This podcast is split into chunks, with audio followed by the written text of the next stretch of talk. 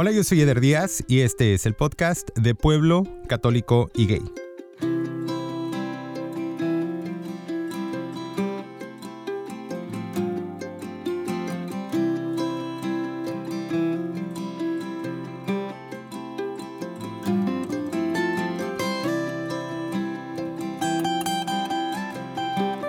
Continuamos en una serie especial que se llama Orgullos Latinos LGBTQ 2019, junto con Bienestar, la organización basada aquí en el sur de California, en la ciudad de Los Ángeles. Para saber más de la organización y de los 30 años de servicio que han dado a la comunidad, visita bienestar.org. Acuérdate de suscribirte para que estés pendiente de los próximos episodios. Acuérdate de compartir estas historias para que lleguen a muchísimas personas. Y también, si tienes tiempo y te gusta lo que escuchas, acuérdate de buscarnos en iTunes y regalarnos 5 estrellas. Esta plataforma es para ti. Si quieres contar tu historia, búscame en Instagram. La página es arroba de pueblo católico y gay. O en mi Instagram personal, arroba yo soy gorritas. Mándame un mensaje y con mucho gusto agendamos para que estés aquí para contar tu historia. Y ahora sí, vamos a escuchar la historia del día de hoy.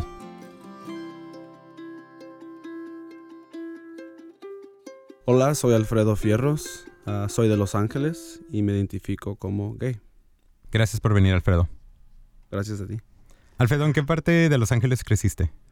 Hasta los siete años crecí en el South Central, uh, pero pasando de los siete crecí en Central LA, por donde se queda la Universidad USC. Y viví ahí hasta los 17 y después me voy a Long Beach para continuar la escuela y fui a Cal State Long Beach.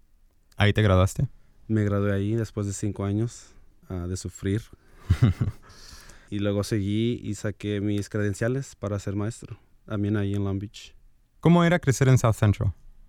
Uh, yo vivía en lo que se llama la esquina azul. uh, donde vivían muchas pandillas y era difícil porque no podíamos salir a jugar, no nos permitían salir a jugar. Y como nosotros éramos pobres, lo que yo creo ser pobre, vivíamos en una back house, so en la casa de atrás y no había mucho espacio, así que solo recuerdo eso, jugar atrás en la casa de atrás hasta los siete. Y era difícil porque yo creo que en la edad cuando yo tenía cinco años yo ya sabía que era gay. So, yo batallaba mucho con eso y cómo comportarme al, cuando estaba you con otros niños del bloque. Me acuerdo que me gustaba jugar con los patines Rosita de mi vecina y me les escondía a mis padres para que no me miraran porque yo sabía que el Rosita era para, para mujeres.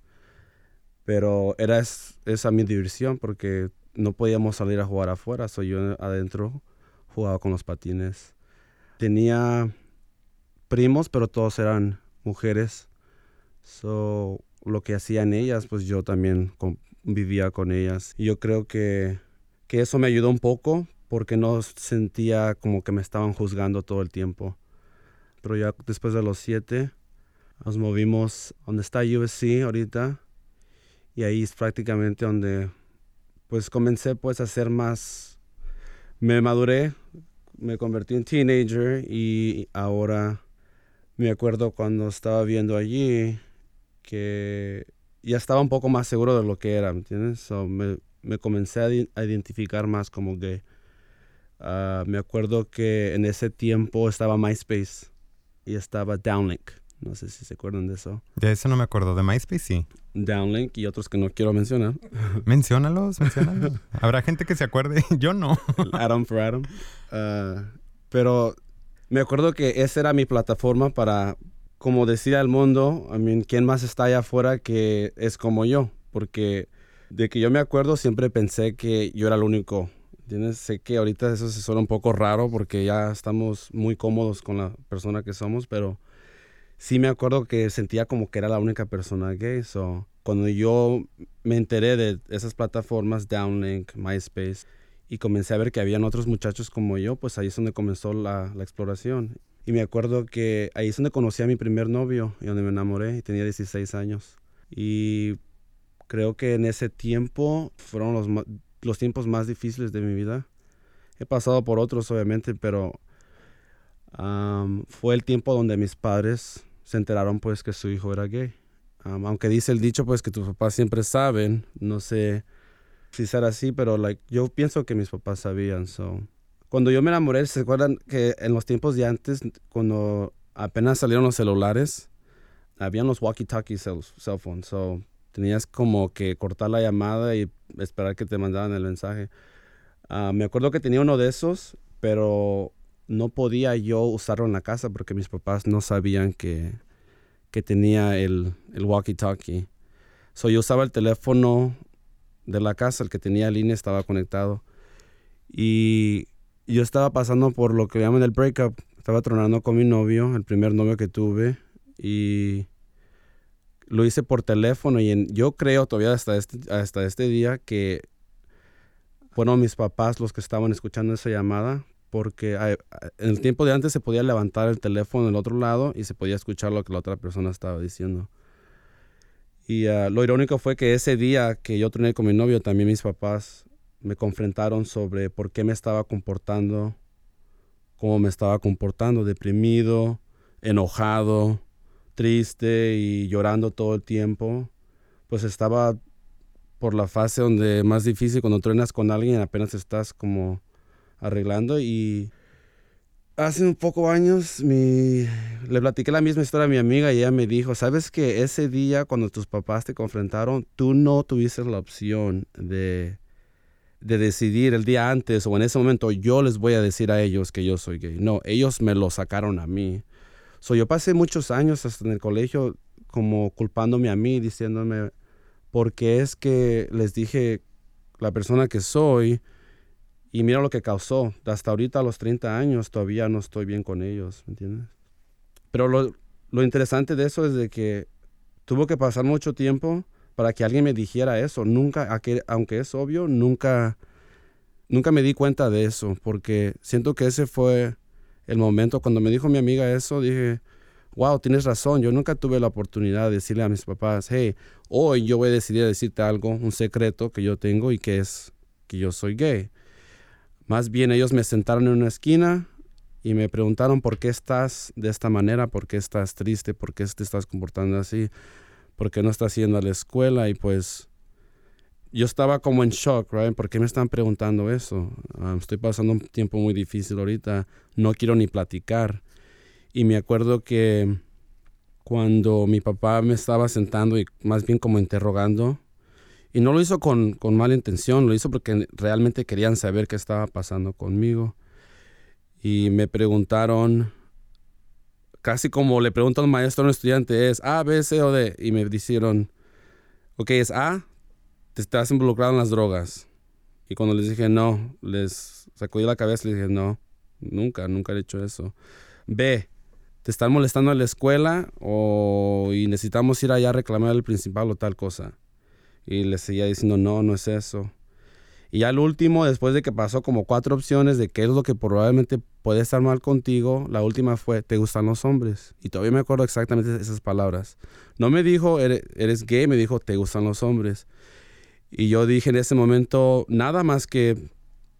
Y me puse a llorar porque fue el momento donde como que tuve que confrontar el, el miedo más grande que tenía en mi vida, que es que mis padres se enteraran del secreto que yo tenía supuestamente.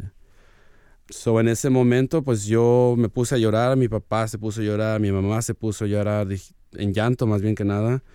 Y yo salí pues corriendo hacia mi cuarto y me encerré por horas.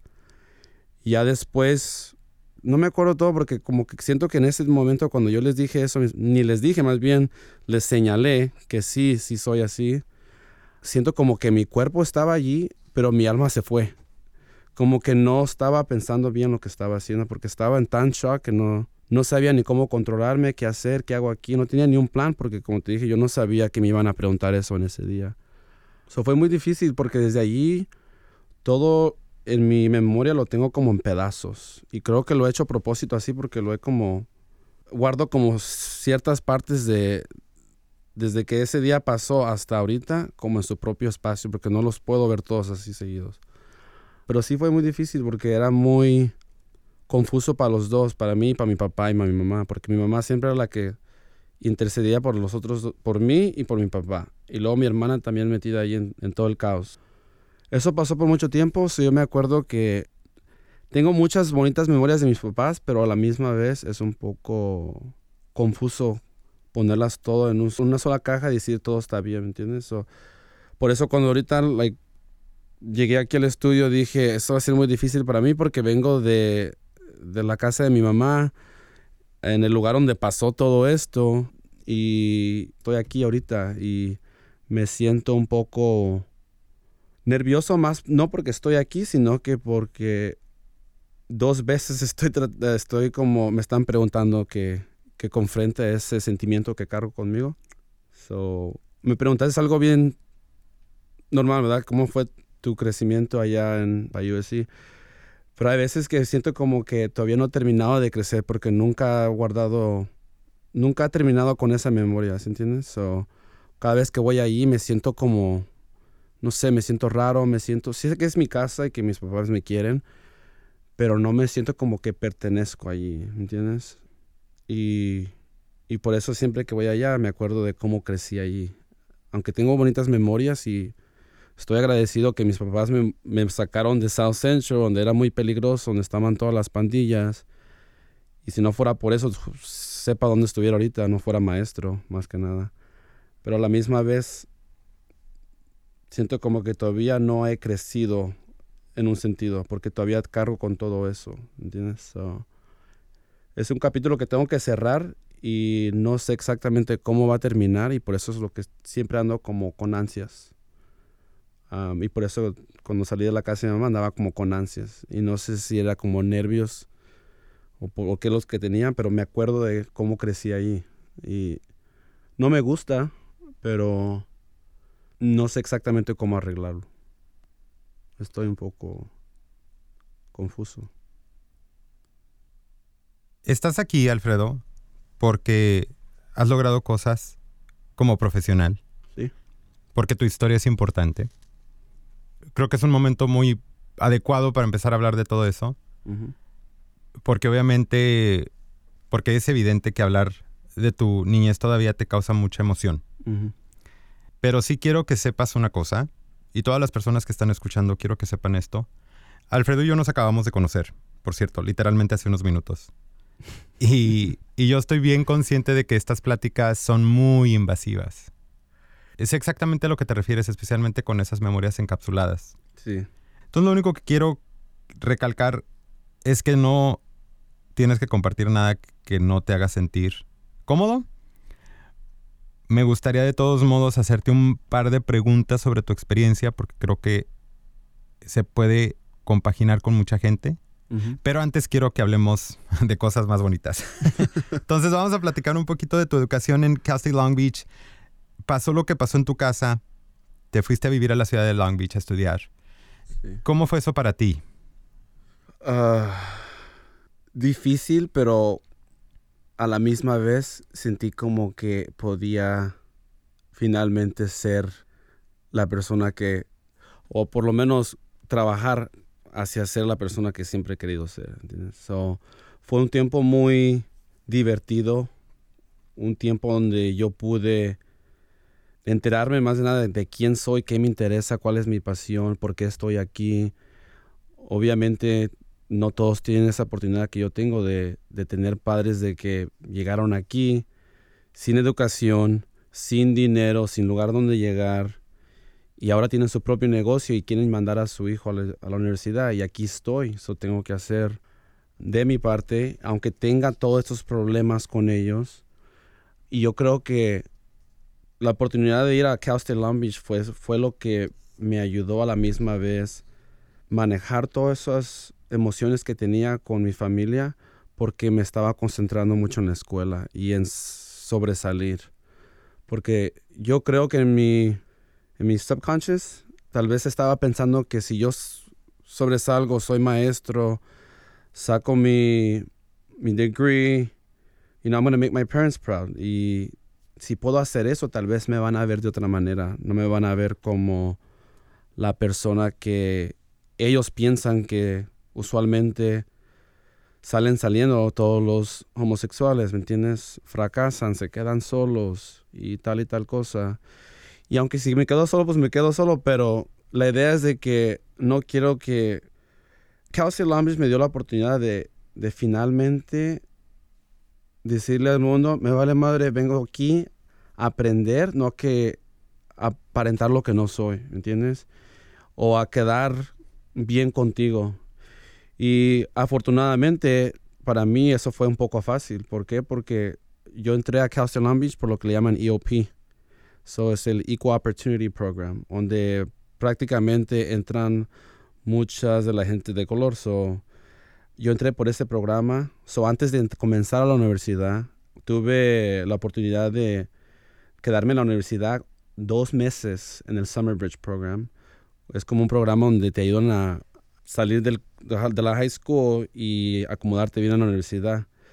Y pues ahí es donde yo tuve la oportunidad y la plataforma para decirle a los que fueron mis roommates después que yo era gay. Y era la primera vez ever que tuve la oportunidad de decir, hey, a mí no me parece bien que están diciendo esto y que me digan que me apoyan y con sus acciones es completamente diferente a lo que me están dando a entender.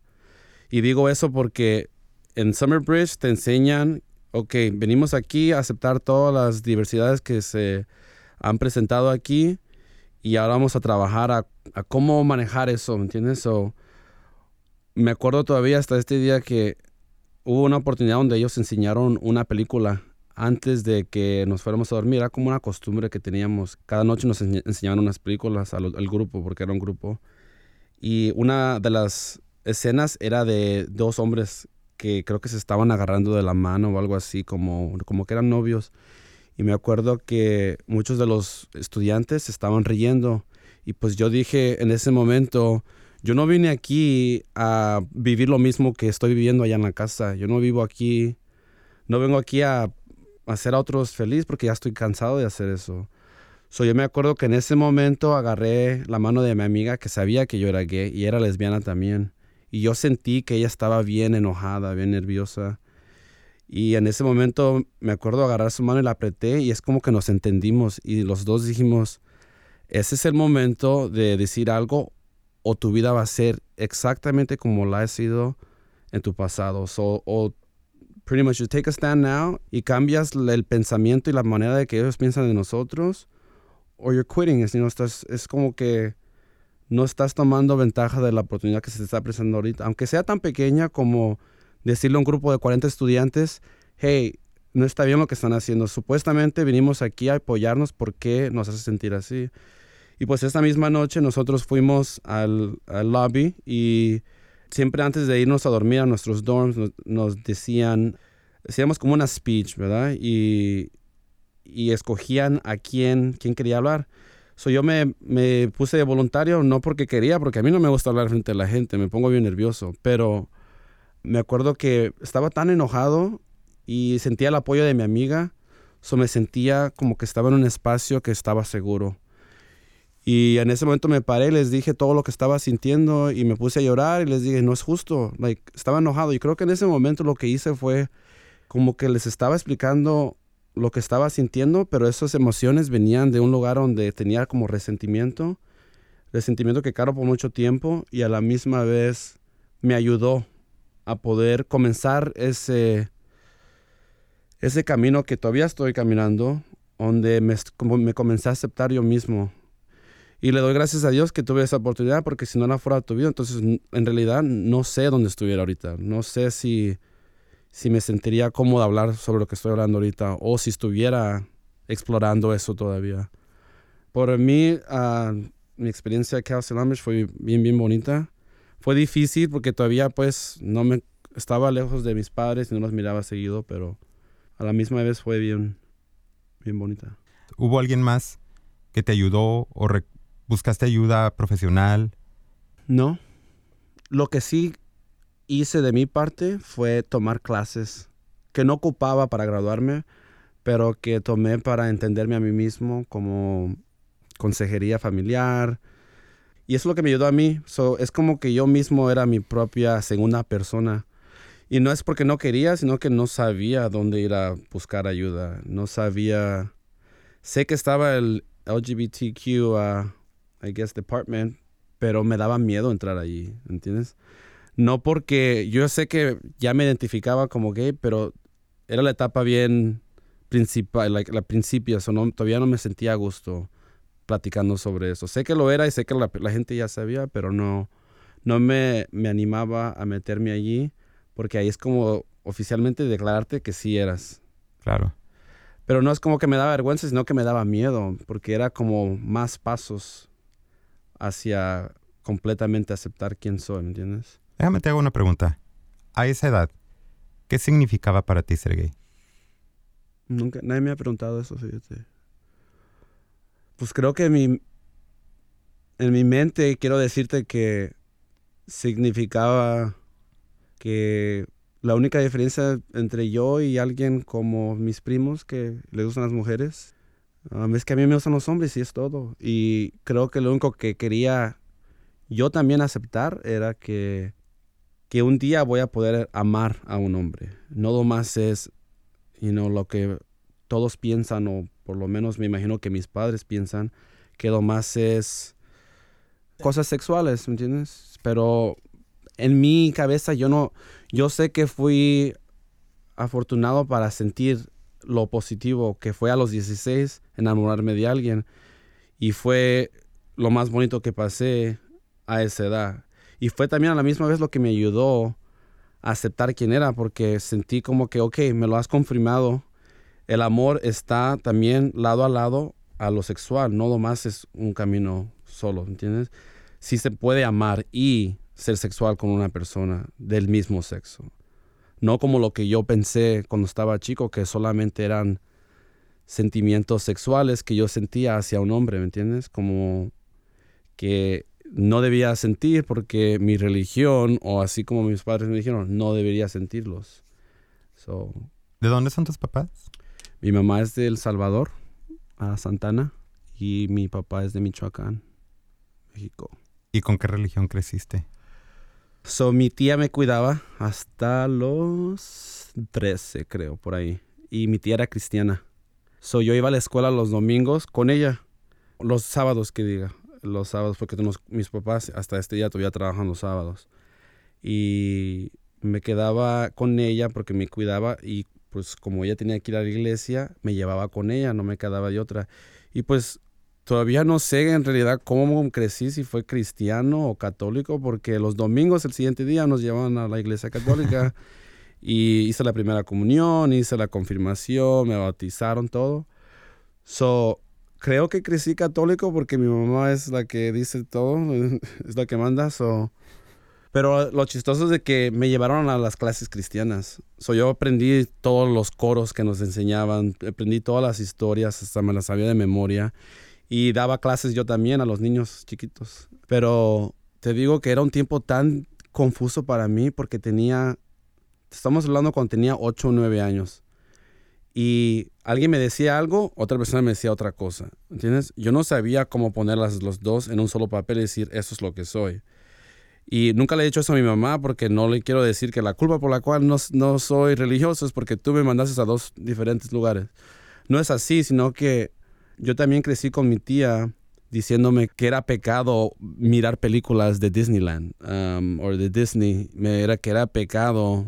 Cuando nos llevaban a los retiros, nos decían, es pecado hacer esto y esto y esto. Y decía, pues entonces, ¿qué voy a hacer con mi vida? No puedo hacer nada. Lo que sí me acuerdo es que en las dos religiones decían, no te puede gustar el sexo you know, del mismo sexo y nos decían los mismos casos. siempre sabía que eso no era permitido, ¿entiendes? Pero sí era un poco like, confuso, no sé, no sabía, nos decían una cosa en la iglesia católica y luego nos decían otra. Eran similares, pero tenían sus diferencias. Ahora no sé cómo me identifico. Sé que hay alguien más grande que yo que nos da las oportunidades como esta, pero no sé quién es. Volvemos un poquito. I'm all over the place in this interview. Um, Sorry. No, uh, it's me. Platícame a qué te dedicas. So, yo me dedico a maestro de preparatoria y específicamente los últimos años doy clases del 11 y el 12 grado. Y ¿De qué doy- materia? Soy el maestro de AP Calculus Qué bárbaro. y este soy el maestro también de matemática regular del 11 grado, le llaman Integrated Math. Y también soy el maestro de ASB, soy el Associate Student Body. So tengo muchas responsabilidades en la escuela. Para la gente rapidito que no, no ubica, AP Calculus quiere decir eh, cálculo muy avanzado. O sea, hay gente que toma matemáticas regulares como yo y las reprueba. después hay gente que toma cálculo y después hay gente que toma AP Calculus. Entonces, por eso, por eso mi reacción. ¿En qué preparas clases? Luskin Academy queda en Inglewood, Mm. cerca de Inglewood, Ujú. pero en realidad es Hyde Park. ¿Eres abierto en tu trabajo? Le estaba platicando a mi amigo que recientemente, apenas llevo como un año, pero llevo ya ocho años trabajando ahí. So, hace un año me pasó un accidente bien, que no lo quiero ni recordar, pero fue donde, donde finalmente comencé a, a ser abierto sobre quién soy. Era abierto con mis coworkers, pero no con mis estudiantes, que creo que es lo que más me pesaba, porque les sentí como que les estaba fallando. Pero ahora lo soy. Pero I'm Y- working on it. No, cada quien a su tiempo. ¿Y cómo ha sido ahora estar abiertamente? Me siento liberado. Me siento como que estoy en mi clase y no tengo que aparentar dos diferentes personas en un single- único cuarto. So, me siento como que porque ahora soy abierto con quien soy, con todos, incluyendo mis estudiantes, se me han presentado más oportunidades, conectando con gente, buscando el amor. Ahora parece que lo encontré. Siento que como que en abrir esa puerta y mantenerme adentro de ese cuarto, como que el universo me está bendiciendo.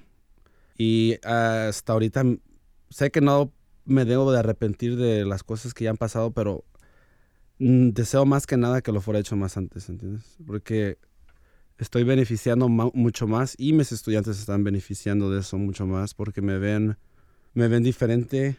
Y lo, irónico es de que me metí a esa profesión con la intención de ser la persona que ahorita soy. Pero te voy a ser honesto, no, la fui por los primeros siete años.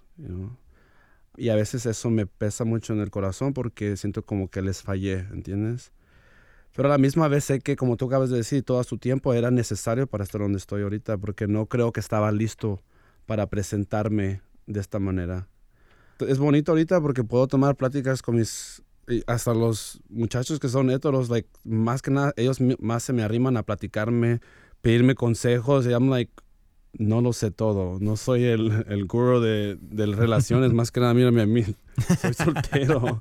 Pero creo que ellos también piensan que porque soy gay, que yo se lo sé todo y, y entiendo a las mujeres, I'm like, no entiendo a las mujeres igual como tú, so like, es chistoso, pero lo bonito es de que puedo tener esas rela- relaciones con mis estudiantes que no las pude tener antes. So, eso me da felicidad. Voy a mi trabajo y, aunque siempre me ha gustado mi trabajo, pero ahora voy y voy tranquilo, como que menos esfuerzo tengo que hacer. Y eso me da mucha, mucha tranquilidad. Aparte de todo lo que has hecho, Alfredo, creaste un proyecto que se llama Hope. Yes. I didn't come up. Yo no creé ese nombre, fueron mis estudiantes. Platícanos un poquito Me gusta darles el crédito a ellos por eso. de ese proyecto porque está padre. Sí, so Hope, ¿cuándo comenzó eso? Creo que hace como tres años, wow. So un día yo, yo sabía que quería vivir en, en Downtown LA. Tenía este sueño de que "Ay, quiero vivir ahí, quiero vivir esta ese tipo de vida. Y pues un día me fui a Downtown a buscar apartamentos. Obviamente no tenía el dinero para meterme en, esa, en ese commitment, pero me fui como con la idea de que aquí voy a vivir y voy a averiguar cómo después. Me acuerdo que estaba manejando en el 110 y me bajé creo que en la calle 4 en esa salida. Y en eso miro a una niña, creo que tenía como unos 11 o 10 años, y baja de una pickup truck. Y baja con una bolsa negra llena de no sé qué en ese momento. Y en eso pues dijo, eso es bien peligroso. Mi mente me estaba diciendo yo mismo, es bien peligroso que ella se baje ahorita aquí en el freeway. ¿Va a entregar esta bolsa a quién? ¿O la va a tirar ahí? ¿Qué está pasando? Y en eso, pues, le está tocando a la casa de campaña, a uno de los homeless que está allí por el freeway en la salida. Y la niña, con bien confiada, como que ya lo estaba haciendo hace mucho tiempo, era una cosa regular, se sentía bien cómoda, una niña de 12 años, y les entregó mucha comida. So yo dije, wow, like, me sentí como que, wow, ¿qué estoy haciendo yo? Yo estoy aquí buscando un apartamento lujoso y tal y tal cosa en downtown, y aquí está esta niña mostrándome que eso no es importante, que mira, hay que darle a los demás. Y sé que soy buena persona y todo, pero tampoco nunca había pensado en algo así, ¿me entiendes? Algo tan simple y tan fácil, ah, porque yo creo que es fácil hacer eso. So, en ese momento me puse a pensar qué puedo hacer yo que es como lo que está haciendo ella y me acuerdo que en ese momento me fui al Dollar Tree, compré muchas bolsas así de esas lunch bags cafés y me puse a hacer sándwiches solo. Y estaba bien nervioso porque dije, nunca he hecho algo así. Me fui a downtown con, una, con bolsas, con unas tres o cuatro bolsas, y comencé a, a repartirlas. Y en ese momento, la primera vez que lo hice, se me encimaron tanta gente y dije, wow, like, no pensé, sé que la situación está mala en downtown, pero no pensé que era así de tan mal. Y me acuerdo que en ese momento me dije a mí mismo, tengo que hacer esto, like, tengo que ayudar, tengo que buscar una manera de cómo no sentirme así incómodo, sentirme seguro, sentirme como que esto puede ser consistente. Eso tengo que tener un plan. Pasaron unos pocos meses, yo creo unos dos o tres meses. Seguí intentando ese proyecto que según yo estaba construyendo y en eso me digo, ¿por qué no involucro a mis estudiantes? Sería una, una cosa bonita de que ellos miraran lo que yo veo, no para y nos hacerlos sentir mal o cualquier cosa, sino que para que ellos vieran que es, es difícil, no todos tenemos las mismas oportunidades que, que tenemos nosotros. O hay que ser agradecidos por lo poco que tenemos. Y en ese momento, pues, mandé una junta en la escuela y les dije a todos, voy a abrir un club. no sé cómo se llama todavía, pero esta es la idea y les propuse la idea y se presentaron como más de 40 estudiantes y dije, wow, like you guys actually want to help. So fue una cosa como que ahora, en ese momento me dije, oh my God, ¿qué acabo de hacer? Me acabo de meter en, en otro commitment como que si no tengo ya suficiente. Y pues en ese momento todos estábamos como trabajando juntos, formando ideas, ¿qué le podemos llamar a esto? Eso es lo que quiero hacer, esta es mi visión, ¿cuál es la tuya? Les di la plataforma para que entre ellos mismos platicaran. Y en eso, una de las estudiantes que tenía en ese momento, porque hace como 3, 4 años, me dijo, ¿por qué no le llamamos Hope? Y yo digo, ¿pero por qué exactamente Hope? Me acuerdo que dijo, pues Hope, pero lo escribió en el pizarrón y y era un acronym. So ella dijo HOPE, Homeless Outreach for People Everywhere. And I was, ¿de dónde sacaste eso? Like, it's perfect. Like, that's exactly what we should call this club. Y todos se quedaron así como de a dos. Like, we just all knew. Eso es lo que le vamos a llamar a este club. Y desde ese momento pasaron como un año y medio o dos, creo. Y seguimos dándole cada viernes porque no lo podía desafortunadamente hacerlo todos los días. Es muy pesado y pues tengo otras cosas que hacer. Y cada viernes nos poníamos en mi clase, hacíamos los sándwiches, parecían ahí trabajadores. Les llamaba mis little elves. Y unos se ponían a hacer sándwiches, otros se ponían a, a recaudar comida así de la cafetería que ya no querían. Otros se ponían a escribirles porque les poníamos quotes. A cada bolsita les poníamos su propia quote y las engrapábamos. Y quería pues mandarles el mensaje más que nada a mis estudiantes que tenemos todos esa responsabilidad social de de ayudar a los demás. Sé que no es tu problema necesariamente, pero hazlo tu problema. Si tú puedes hacer algo, entonces comparte.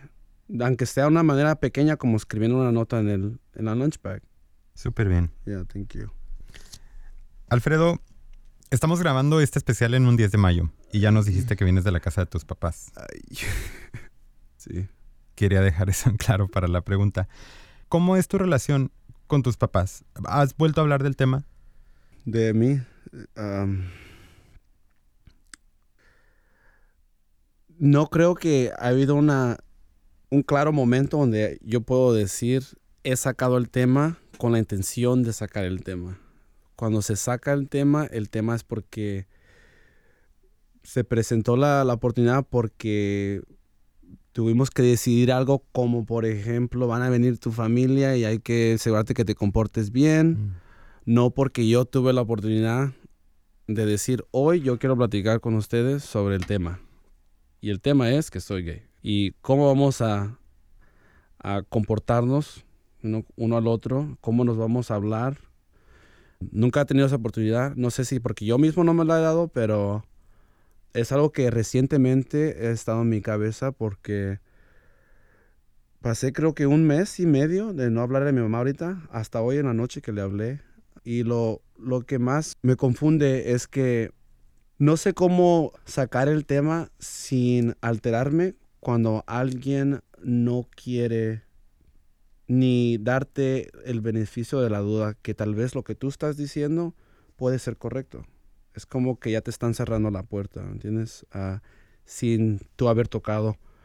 So, sí acabo de venir a la casa de mi mamá y es el Día de las Madres, o me siento un poco raro porque me gustaría abrir la puerta, darle su ramo de flores que yo le hice en la mañana a las 5 de la mañana, aunque ya no me cree y decirle, te quiero mucho, no estoy enojado contigo, pero no puedo hacer eso porque todavía cargo este resentimiento que no es justo de que yo tuve que venir aquí hace un mes y medio. No porque me siento obligado, sino que no soy el tipo de persona de que va a decir, estoy enojado en el Día de las Madres, no le voy a mandar flores a mi mamá, porque yo la quiero mucho y ha sido hermosa conmigo. Aunque tenemos problemas, no la cambiaría por nadie en el mundo. Pero sé que tenemos nuestras diferencias y no podemos ponernos de acuerdo con muchas cosas. O ahí es donde yo me encuentro en un tiempo y en un momento bien difícil. ¿Cómo separo mi amor por ella y mi propia felicidad? ¿Entiendes? No sé cómo separar una de la otra y decir, yo te quiero, pero también quiero mi felicidad. Y ahí es donde me encuentro ahorita. Quiero arreglarlo, pero no sé cómo. Igual con mi papá. Aunque pienso que mi papá piensa un poco más lógico. Yo creo, no estoy seguro, obviamente, y nunca hemos hablado de eso, pero a veces pienso que mi papá me acepta y está ok con todo, pero porque mi mamá no lo acepta y no quiere problemas, prefiere mejor no admitir eso. No sé. A veces se me entra esa idea en la cabeza. Como que él se no lo acepta, pero está como like he's come to terms to just believe that, that his son is like that. So, ¿Con qué sueñas? El amor de mi vida. Um, ¿Cómo que con qué sueños? What are your dreams? Ser feliz, tranquilo, ser justo con todos, pero más que nada con mí mismo. Quiero quiero simplemente levantarme en la mañana y sentirme tranquilo, no me quiero sentir pesado. No me quiero sentir como que cargo tanto todos los días.